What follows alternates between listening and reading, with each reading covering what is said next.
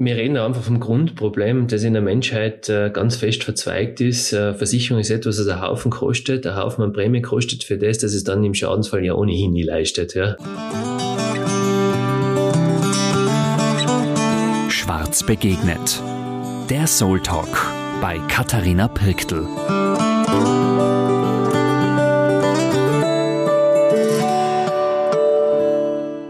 Ein herzlich willkommen aus dem Alpenressort Schwarz und schön, dass ihr dabei seid bei unserer Podcast-Folge Schwarz begegnet. Mein Name ist Katharina Birktl und ich freue mich halt ganz fest, den Christian Klausner bei uns zu haben. Christian begleitet jetzt uns schon einige Jahre im Bereich, ich sage es jetzt einmal ganz salopp, alles, was mit Versicherungen ums, um unser Haus, aber auch privat zu tun hat und äh, tut uns da ganz gut betreuen. Und ich denke, in der heutigen Zeit sind manche Themen auch ganz wichtig, dass man immer wieder angeht. Und deshalb würden wir heute mal gern dieses Thema beim Podcast angehen. Also alle, die sich da interessieren, bei diesem Thema sind da richtig. Und es freut mich ganz fest, dass der Christian heute da ist. Und herzlich willkommen bei uns, Christian. Liebe Katharina, äh, liebe Familie Birkel, danke, dass du dir Zeit genommen hast, äh, die Fragen an mich zu stellen, äh, somit äh, mich eine Stunde oder wie lange auch immer mit dem Thema zu befassen, was mir sowieso mein ganzes Leben eigentlich immer äh, begleitet. Wir schauen, dass wir die Fragen, die du stellst, gut beantworten können, so dass eigentlich die Leute, die uns zuhören, etwas daraus mitnehmen mhm, können. Genau, das probieren wir. Ja, genau, das probieren wir. Ich meine, starten würde ich gern. Ähm, mich interessiert ja immer so ein bisschen die Mission von einem Menschen. Wie kommt da, was waren die ersten Gedanken, wenn man jung ist? Wie bist du zu deinem Beruf gekommen, zu deiner Mission? Wie du sagst, das ist dein Leben.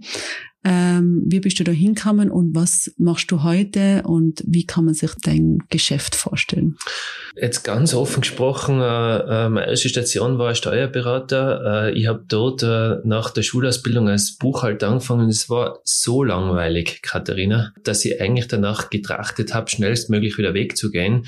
Und die damalige Versicherungsanstalt Dieland, jetzt genannt die Rollerversicherung, war bereit, mich aufzunehmen, noch ohne Präsenzdienst Dienst, äh, Grundwehrdienst, den ich dann irgendwann einmal äh, nachgeholt habe. Das waren meine ersten äh, Schritte in die Versicherungsgesellschaft. Die haben gemeint, äh, dass ich ein super Buchhalter bin, deswegen haben sie mich auch in die Buchhaltung versetzt und äh, ich habe auch dort dann noch eineinhalb oder zwei Jahre gebraucht, bis ich endlich den Schritt in die Schadensabteilung äh, vollziehen konnte, um mich dann wirklich mit Problemen zu befassen, die die Leute interessieren, wenn sie früher mal einen Vertrag abgeschlossen haben. Das war ein zehnjährige, äh, wie soll ich sagen, ein zehnjähriges Arbeitsverhältnis, das ich dann verlassen habe Richtung eines Maklers, wo ich dann als Angestellter begonnen habe zu arbeiten, um mich dann nach wiederum fünf, sechs Jahren Dienstzugehörigkeit dort selbstständig zu machen. Wir verstehen uns als klassische Versicherungsmakler. Wir sind damit laut Gesetz der Bundesgenosse des Kunden, also der Vertraute des Kunden. Wir stehen ausschließlich auf seiner Seite und sind nur ihm verpflichtet, nicht der Versicherung und haben damit als einziger Berufsstand in diesem Bereich auch die volle Haftung für unser Tun, äh, die wir selber auch absichern müssen. Mhm. Das heißt, wenn man jetzt einen, man braucht, man ist vielleicht jung und sucht jemanden, der an da unterstützt, entweder geht man zu dir oder meldet sich bei euch mit einem Mail oder mit einem Anruf. Ähm, aber man sucht jetzt jemanden. Auf was sollte man achten? Ich glaube, dass man unterscheiden muss, Katharina. Äh, es gibt einmal die Privatperson, ähm, wo zumindest wir nicht der ganz richtige Ansprechpartner sein, weil wir uns eigentlich mit der Absicherung äh, des Risikos von Firmen beschäftigen. Je größer, je komplexer, umso lieber. Die Privatperson sucht den Betreuer aus nach einer gewissen Ausrichtung, die er eigentlich vorgibt, nach einer gewissen Struktur, die er zur Verfügung stellt. Da können für mich die Mitarbeiter dazu, ob er frei ist, ob er wirklich den gesamten Versicherungsmarkt abdecken kann, welche Ausbildung die Mitarbeiter haben, können sie dann wirklich in alle Bereiche, Krankenversicherung, Unfallversicherung und so weiter betreuen. Und letztendlich, ob man sich auch leisten kann, ja, weil die Beratung jetzt speziell für einen Privaten Daten, die kostet ja was und muss auch was kosten. Das sind Kosten, die man eigentlich mit der Provision nicht abdecken kann. Mhm. Und aus dem Grund ist das Geschäft eigentlich so aufgeteilt, dass der Makler vorweg nicht Privatkunden betreut. Mhm. die sind meistens beim Agenten oder im, im, im äh, Bereich des Außendienstes. Verstehe. Ich gehe mal ein bisschen tief ein, weil vielleicht das da einfach der größte Nutzen da ist für die Menschen, die zuhören. Ähm, wenn man jetzt einmal im Privaten drinnen ist, ähm, was ist deiner Meinung nach eine lebenswichtige Versicherung?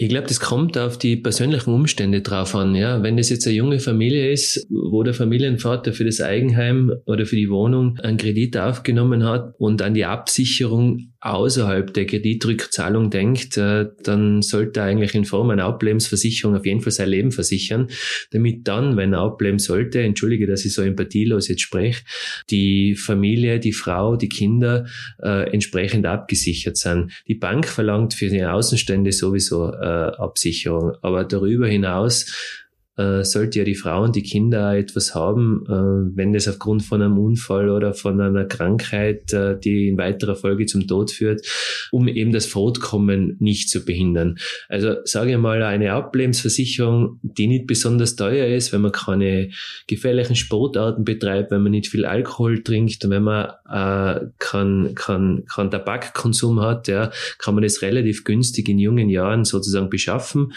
Und ja, das ist einmal so eine Grundabsicherung, genauso wie zum Beispiel eine Unfallversicherung. Weil wir reden jetzt da schon in Tirol äh, oder von Tirol, wo wir sagen, dass die Familien sehr sportaffin sein. Wir gehen Skifahren im Winter, wir gehen Skitouren, wir, wir spielen im Sommer Tennis, wir gehen wandern, wir gehen Biken, wir gehen Rennradfahren, weiß nicht was alles, ja. Alles Sachen, wo eigentlich Unfälle passieren, mit zum Teil erheblich schweren Ausgang, ja, und wo es in weiterer Folge dann sicher ideal ist, wenn man einen Versicherer bei der Seite hat, der dann dafür wieder unterstützen kann um eben das Fortkommen weiterhin zu ermöglichen. Sich selber und natürlich auch der Familie und den Kindern. Mhm. Also diese zwei, Ablebensversicherung und Unfallversicherung. Genau, ja. Also da würde ich jetzt einmal anfangen, wenn man um die Absicherung von, von persönlichen Risiken geht. Ja. Natürlich gibt es dann auch die Absicherung von Sachrisken. Also wir sprechen zum Beispiel von Eigenheim, das Haus, das man erbaut oder sich erworben hat oder, oder, oder finanzieren hat lassen, sozusagen, dass man da eine richtige Absicherung hat. Wir, wir sichern natürlich auch unseren Inhalt ab, die genannt, es kennt jeder, die Haushaltsversicherung, in welcher wiederum eine private Haftpflichtversicherungsschutz äh, enthalten ist für den Versicherungsnehmer, für seine Frau, natürlich aber auch für die Kinder wenn sie woanders, sprich einem Dritten, einen Schaden verursachen, man denke an einen Skiunfall, man denke an einen Radunfall, man denke, dass man vielleicht äh, mit dem Einkaufswagen ein Auto rammt, weil es äh, ins Rollen gerät oder was auch immer. Da sind solche Sachen abgedeckt. Also das reden wir mal jetzt von der Grundabsicherung der Sachrisken. Die Personenrisken haben wir davor gesprochen. Und ja, eine ganz wichtige Versicherung in der heutigen Zeit, äh, die aber ich immer nur als Luxusversicherung einschätze, das ist die Krankenversicherung, um sich die Wahl seines Arztes, die Wahl des Arztes sich zu ermöglichen, um nicht lange Wartezeiten zu haben, äh, um schnell äh, eine Behandlung zu bekommen, um allenfalls im Operationsfall auch seinen privaten Arzt mitnehmen zu können, um ein Einzelzimmer zu haben, meine, das ist dann schon alles ziemlich im Luxusbereich, oder? Ja, Mittlerweile, also, oder? Da reden wir schon von erheblichen Kosten im Monat, äh, wenn man jetzt über Krankenversicherung für fünfköpfige Familie redet und wenn sagt, man äh, wird die Deckung auf Spitaltarif und ambulanten Tarif allen vielleicht vielleicht noch auf eine Zahnversicherung äh, erweitern, reden wir nur, nur von dieser Sparte von circa 400 bis 500 Euro. Mhm. Äh, und da reden wir dann das ist ja, der Grund, warum ich das als, als Luxusversicherung einstufe. Ja. Gell? Ich darf das nochmal gerne zurückkommen, weil das habe ich sehr interessant gefunden. Vor ein paar Jahren ist leider vor einer Mitarbeiterin äh, von uns ähm, der Mann sehr spontan gestorben. Und das war für mich dann sehr interessant, weil sie hat dürfen dann nicht mehr mit dem Auto fahren, die erste Zeit eben und da das eben was du zuerst gesagt hast mit dieser Ablebensversicherung. Mhm. Ähm, das heißt, sich das einmal wirklich anzuschauen von beiden Seiten, weil äh, wahrscheinlich, wenn jetzt auch die Frau stirbt, der Mann äh, dann wahrscheinlich auch nicht mehr so arbeiten kann, wenn er genau. wenn Kinder ja, sein. Genau. Ja. Äh, eben auch so andere Sachen, die so ein bisschen im Hinterkopf man haben sollte. Hast du da auch noch irgendwelche Tipps für uns? Weil das war für mich ganz interessant, dass der nicht mehr mit dem Auto fahren hat dürfen. Das ist ja ein rechtliches Problem, äh, ich schätze notariell bedingt, ja, bis die die Verlassenschaft abgehandelt ist und bis dann letztlich ein Bescheid ausgestellt werden kann, dass sie berechtigt ist, das Auto in Betrieb zu nehmen, oder? Inwieweit äh, mit notarieller Hilfe und eines Schreiben des Notariats äh, die Hinterbliebene mit der Versicherung eine Lösung finden kann, dass sie trotzdem äh, der Bescheid äh, noch nicht ausgestellt ist, ja, sie trotzdem mit dem Auto fahren kann, wäre eine Möglichkeit anzudenken. Aber die Frage war jetzt eher, was darüber hinaus mhm. vielleicht noch wichtig mhm. ist, oder? Wie ist es mit dem Testament? Ich kann nur jedem raten, eines zu machen, weil es äh, die schnellste Lösung ist, im Falle eines Ereignisses über das wir jetzt eigentlich gar nicht näher sprechen wollen, was meistens einen traurigen Ausgang hat, ja, ja über Sachen sich äh, oder dass man sich Sachen aneignen kann, also Versicherungsdeckungen oder Auszahlungen, ja, wo man sonst einfach relativ lang damit warten muss, ja. Gell? Mhm. Und äh, deswegen ähm, sollte man schon äh, speziell dann, wenn man eine Familie gründet, möglicherweise aber schon früher, weil es eine Firma gibt oder was auch immer, was äh, nicht genau geregelt ist ohne Testament, äh, sich das einmal überlegen und mit seinem Anwalt oder Notar besprechen. Ja, das kann ich nur empfehlen. Mhm. Gut. Ähm, in welchen Abständen manchmal sollte man sich diese Versicherungen, jetzt macht man die ersten Versicherungen, in welchen Abständen sollte man sich diese Versicherungen anschauen? Gibt es da Abstände, die du empfehlen äh, würdest oder gibt es da Lebensabschnitte, wo du sagst, da schau da das immer wieder an?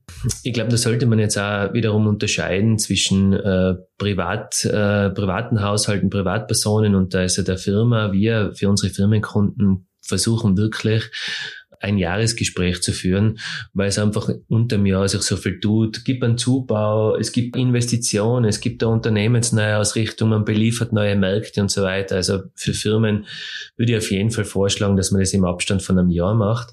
Bei Haushalten oder bei Privatpersonen äh, sollte der Zeitraum auch nicht viel länger sein.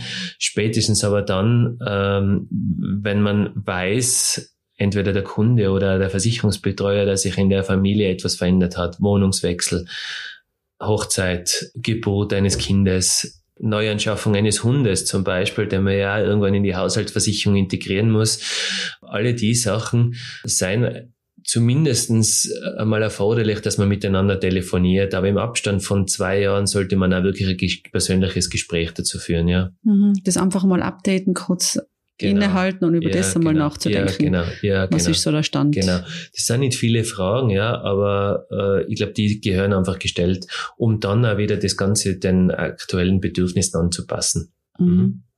Momentan ist natürlich auch, und das sieht man überall immer wieder so, äh, Angebote für so Spezialversicherungen. Ich weiß nicht, ob das wahrscheinlich egal jetzt eben auch mit diesen Unwettern ähm, sieht man immer wieder oder auch, aber auch für bestimmte Krankheiten. Also das ist jetzt auch wieder eher im Privaten wahrscheinlich mhm. oder eben auch speziell für Frauen. Was was ist da so dein momentaner Wissensstand oder deine deine Empfehlung, die du da aussprichst und äh, was, was sollte man sich da einfach ein bisschen im Auge behalten? Oder ist das überversichert dann? Ist das wieder dieser Luxus, den du zuerst gesagt hast? Also im Privatbereich äh, sprichst du es, glaube ich, an die Krebsversicherung.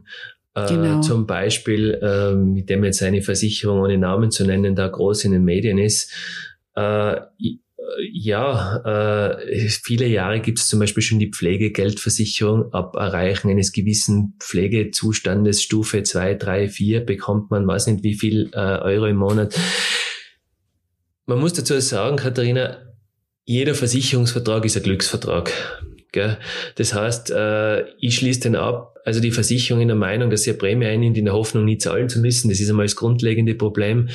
Und der Kunde schließt ihn ab. Jetzt bei einer Krebsversicherung natürlich auch in der Hoffnung, dass er nie zahlen muss. Aber wenn er zahlen wird, ja, dann ja, ist es natürlich sinnvoll, wenn man so eine Deckung hat. Ja. Ich werde zum Beispiel oft gefragt, äh, bei einer Autoversicherung, äh, das Auto ist sieben Jahre, ich will immer noch Casco, das wird mir nicht mehr gestohlen und es wird wohl jetzt nicht in den Hagel kommen, soll ich sie wegtun. Ich vermeide tunlichst Empfehlungen zu geben, weil man kann sich darauf verlassen, wenn die Empfehlung lautet, ja, tu sie weg, das ist nicht mehr viel wert. Übermorgen passiert Mal, was. Ja, genau, passiert einfach irgendwas, ja. Und genauso ist es natürlich auch äh, bei einer Krebsversicherung oder bei einer Pflegegeldversicherung. Das sind alles Risikoversicherungen, wo ich eine Prämie dafür zahle, die nur dann leistet, wenn es mich erwischt, ja. Und wir wissen es einfach nicht, was bei uns im Leben alles passiert und deswegen tut man sich da ganz schwer. Da ja die Haushalte selber mit so vielen Kosten schon konfrontiert sind, jetzt wissen wir es ja, steigende Energiepreise, mhm. Baukosten, was nicht was alles, ja, glaube ich, muss man sich schon auch da ein bisschen kaprizieren auf äh, Versicherungen, die essentiell sind.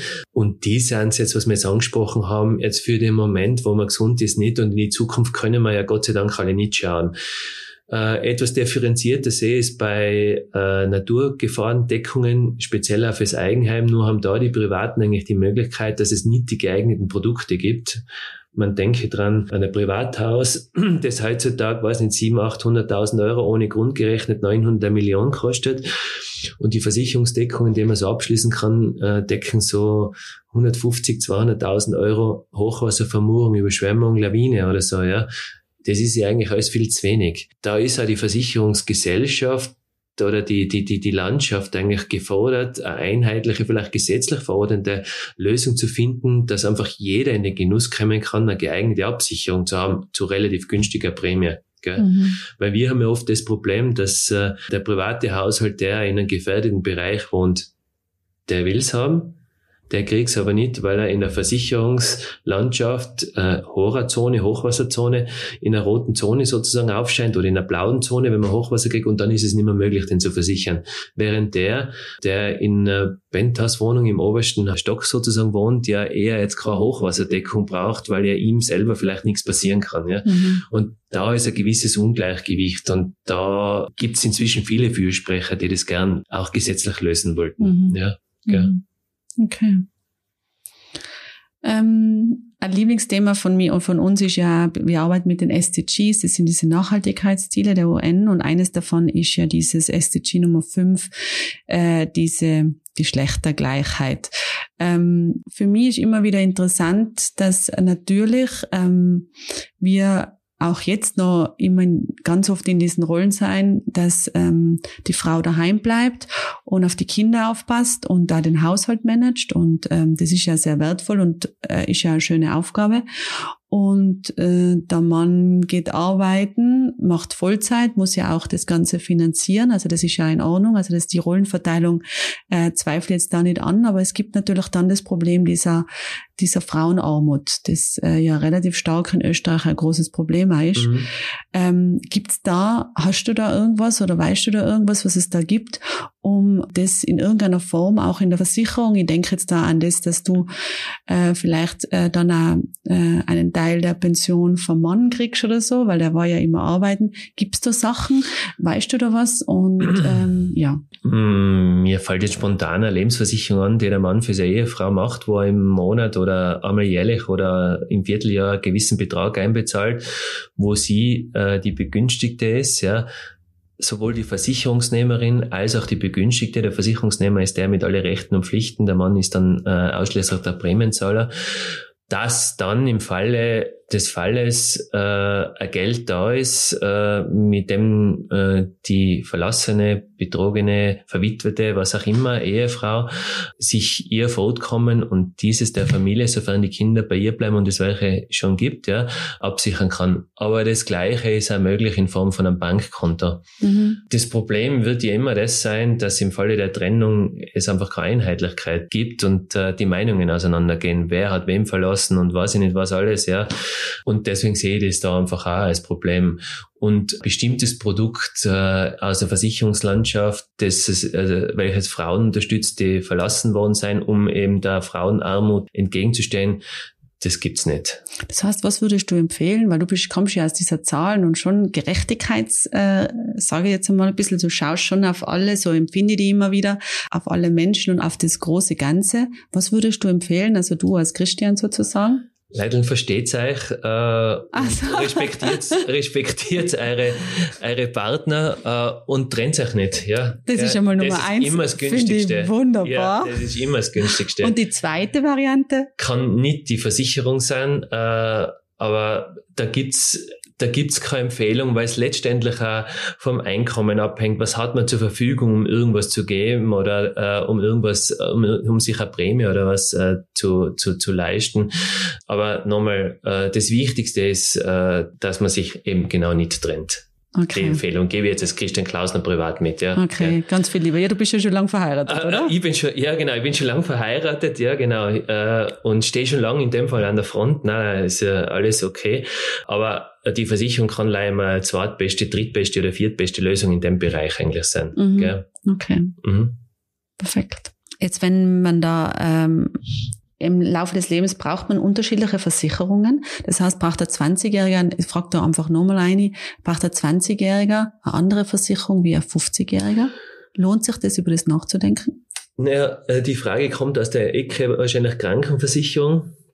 Und da sollte man eigentlich wissen, das ist ein Out-Generationen-Vertrag. Das heißt, äh, in jungen Jahren kalkuliert die Versicherung, dass man die Versicherung nicht oft braucht. Es sei denn, es ist ein Unfall oder eine plötzliche Krankheit oder so, ja.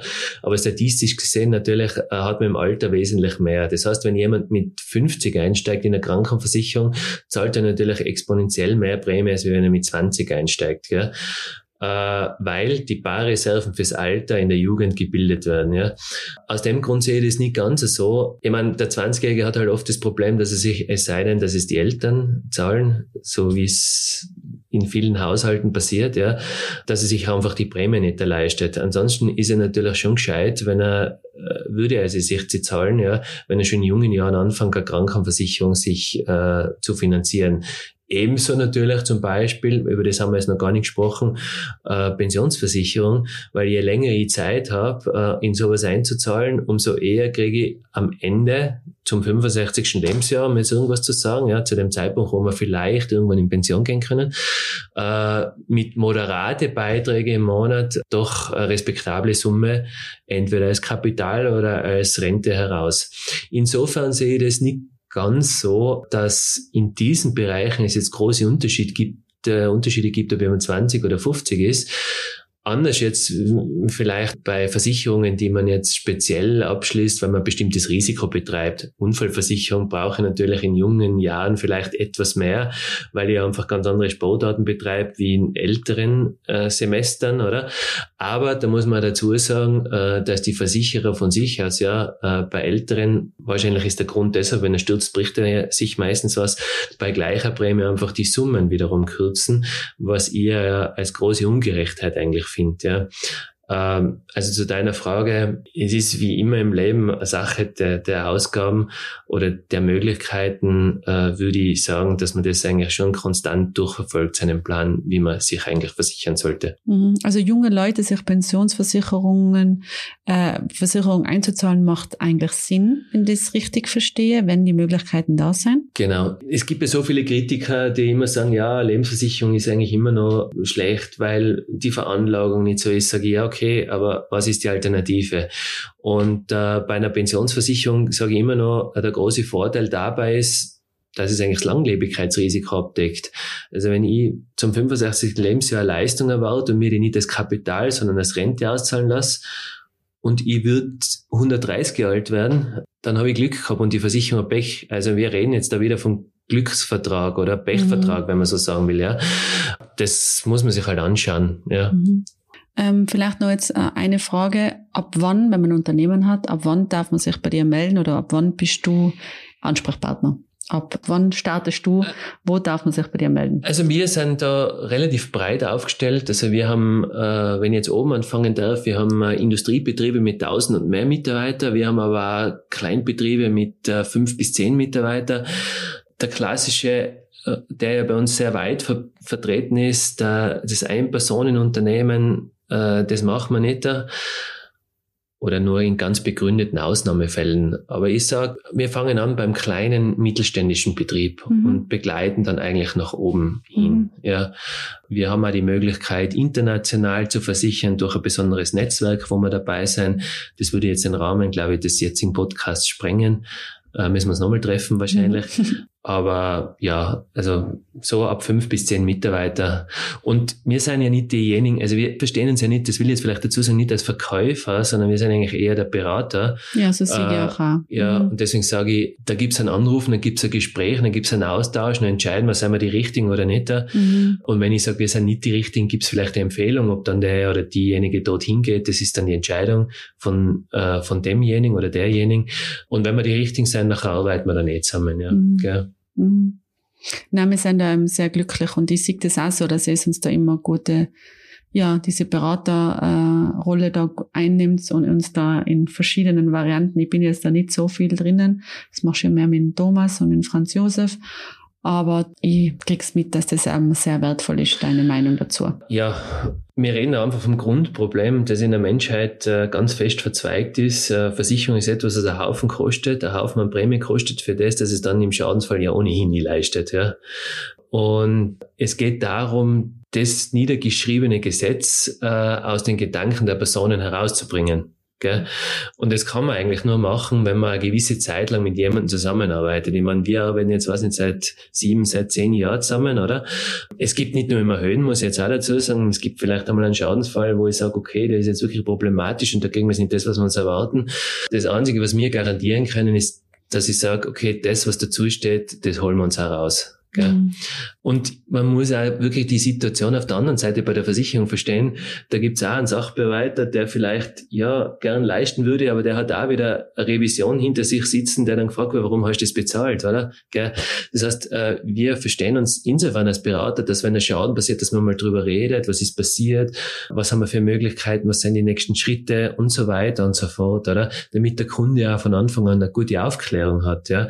Äh, ich finde es fatal, wenn jetzt da jemand anruft und sagt, keine Ahnung, mir ist jetzt das Auto äh, zusammengekragelt worden, um das nochmal zu sprechen, das ist 15 Jahre, Marke Golf, und der Berater sagt zu mir, macht er kein Problem, stell dir nice, das zahlt die Versicherung, ja. Das wird einfach nicht passieren, gell. Das können wir nicht und genauso niemand anderer nicht, mhm. gell. Ja, insgesamt, ich mein, äh, was ich, ein Thema, was ich noch interessant ist, ist Einbruch. Ist da irgendwas, was man äh, wissen sollte? Ja, also da gehen wir ganz viel mit eigentlich. Das passiert überall inzwischen, im urbanen Bereich, im ländlichen Bereich, in Industriegebäuden, in privaten äh, Haushalten.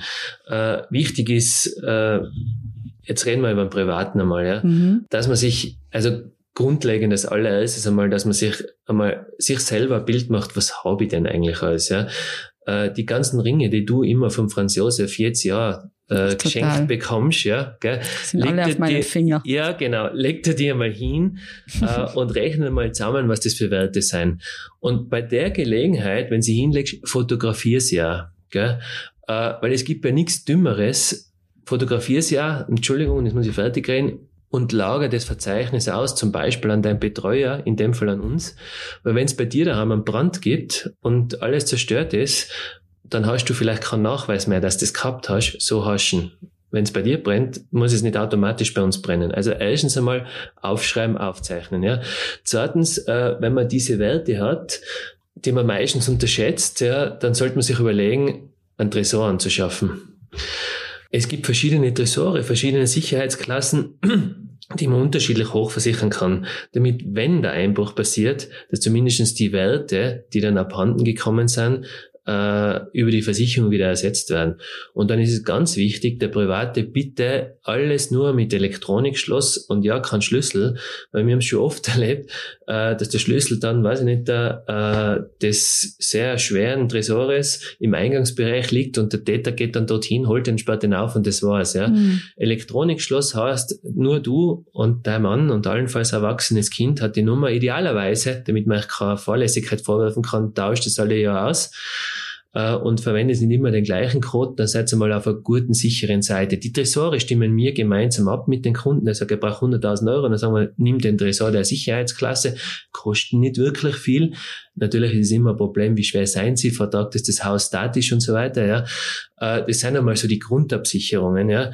Äh, unabhängig davon, dass es natürlich sehr unangenehm ist, wenn ich weiß, da war ein Data bei mir im Schlafzimmer im Bad und so weiter. Das sind also meistens die psychischen Schäden, die können wir natürlich auch nicht wieder gut machen, aber zumindest den monetären Schaden. Mhm. Äh, dazu ist es aber erforderlich, dass man wirklich sehr viel Vertrauen hat zu seinem Betreuer, um das offen mit ihm zu kommunizieren. Viele Leute haben die teuersten Uhren und Ringe zu Hause liegen, die sie aber nicht äh, teilen wollen ja, mit uns, weil die sehen vielleicht nicht nur ich, sondern auch unsere 14 Mitarbeiter. Natürlich, da hat aber jeder eine strenge Verschwiegenheitsverpflichtung, die er einhalten muss. Also ich würde das aufschreiben, auslagern, damit man einfach gut abgesichert ist. Sicherheitsschloss verwenden. Äh, Alarmanlage ist schon wieder so eine Sache äh, mit den ganzen Fehlalarme. Ich fühle mich nicht mehr wohl. Ja, wir wissen ja, wie es bei uns im ländlichen Bereich ist. Viele Häuser werden überhaupt nicht zugesperrt. Äh, bei uns in der Stadt ist es anders, weil äh, das traue ich mir nicht äh, außer Haus gehen, ohne dass ich also das äh, Haustür zweimal versperre. Das ist sehr unterschiedlich. Aber ich glaube, es ist wichtig, dass euer Betreuer sagt, äh, weiß nicht, äh, lieber Kunde XY, nur dass klar ist, wenn du dein Haustür nicht versperrt hast, es geht jemand rein und der rammt dir aus, dann zahlst du einfach keine Versicherung. Gell? Ja. Mhm. Aber es nimmt, es nimmt deutlich zu. Nimmt deutlich zu. Deutlich Und ist ein großes ja. Thema, ja. Ja, ist ein großes Thema, ja. Mhm. Mhm. Genauso wie die Naturgefahren, die wir eh schon davor angesprochen Mhm. haben, ist auch ein großes Thema. Mhm.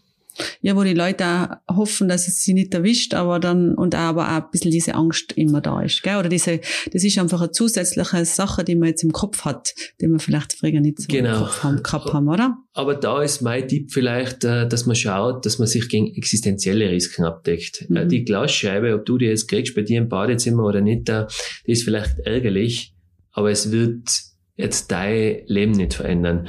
Der Brand, der passieren kann, der das ganze Haus vernichtet und vielleicht den Inhalt, der ist existenziell. Ja. Der Einbruch, den könnt ihr jetzt auch als existenziell noch sehen.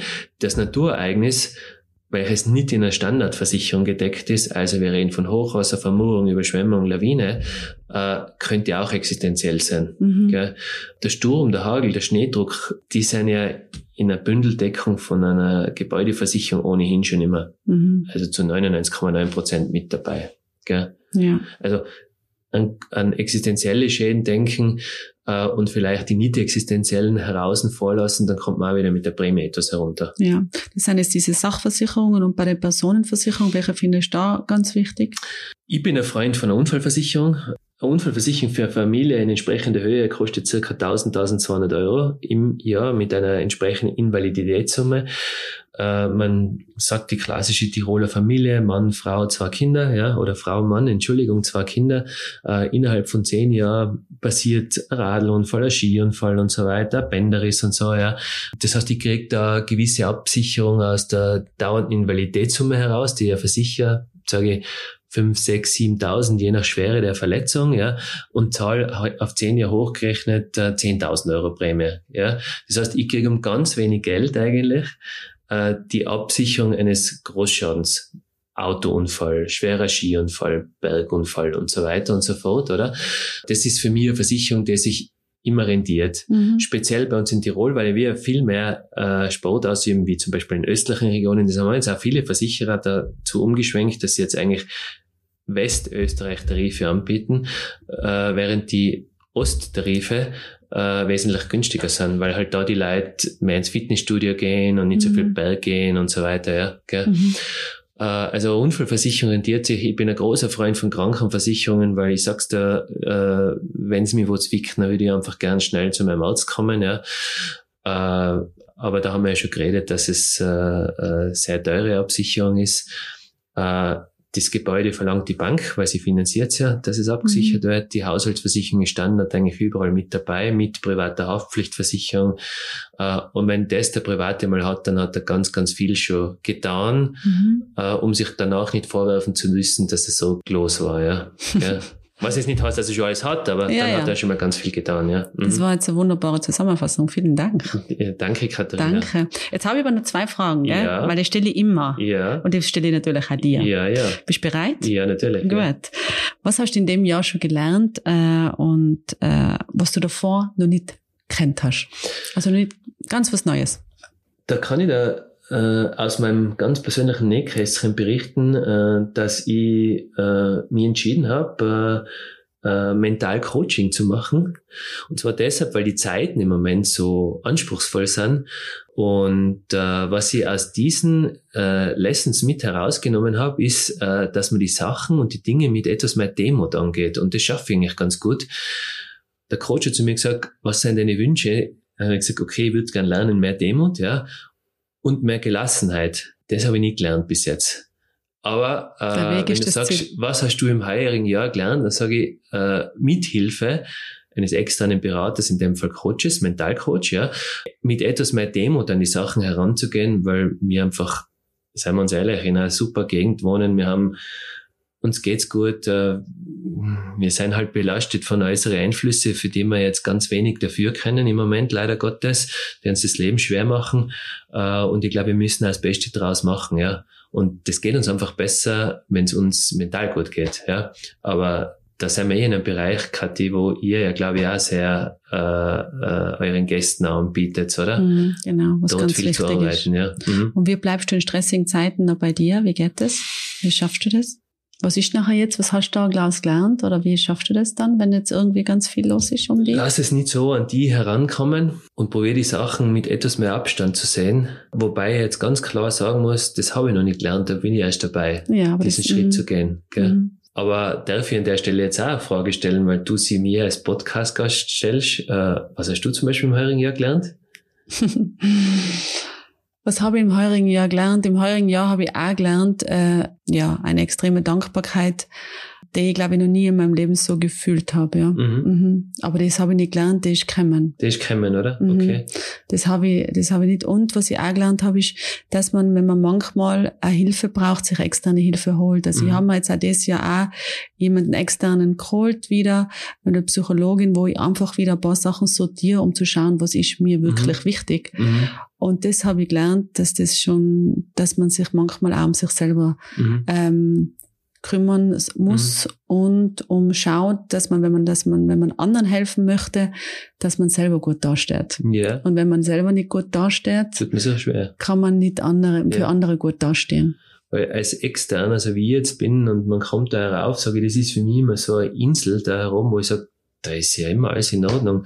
Perfektes Hotel, super Essen, alle leidfreundlich, äh, jeder, der eine mit der Golfausrüstung, der andere im Weißen, also man hat das Gefühl, da sich in, äh, in einer anderen Welt hineinzubewegen, Mhm. oder? Sag ich, Da sind okay, wir sehr dankbar. wie Ja. schaffst du das eigentlich, oder? Und das tagtäglich, obwohl es einem ja selber nicht immer so gleich Mhm. gut geht, ja, weil ja jeder gewisse Höhen und Tiefen hat, oder? Mhm. Gell?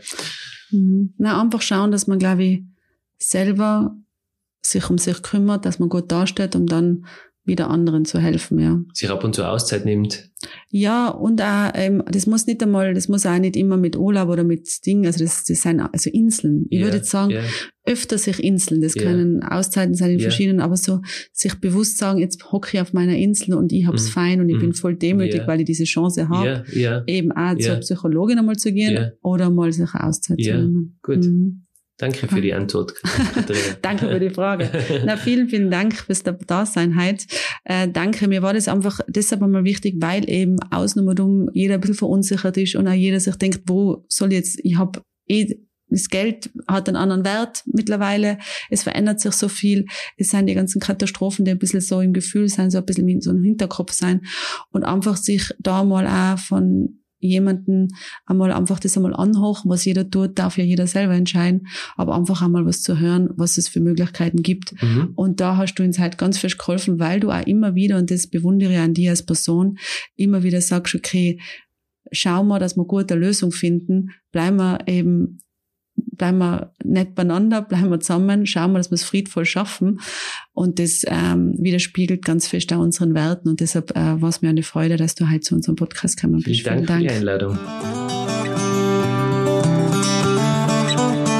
Ihr Lieben, ich hoffe, ihr habt die gleiche Freude mit diesem Gespräch wie ich und habt was gelernt dabei. Bleibt doch noch kurz dran, ich habe noch was für euch. Werbung.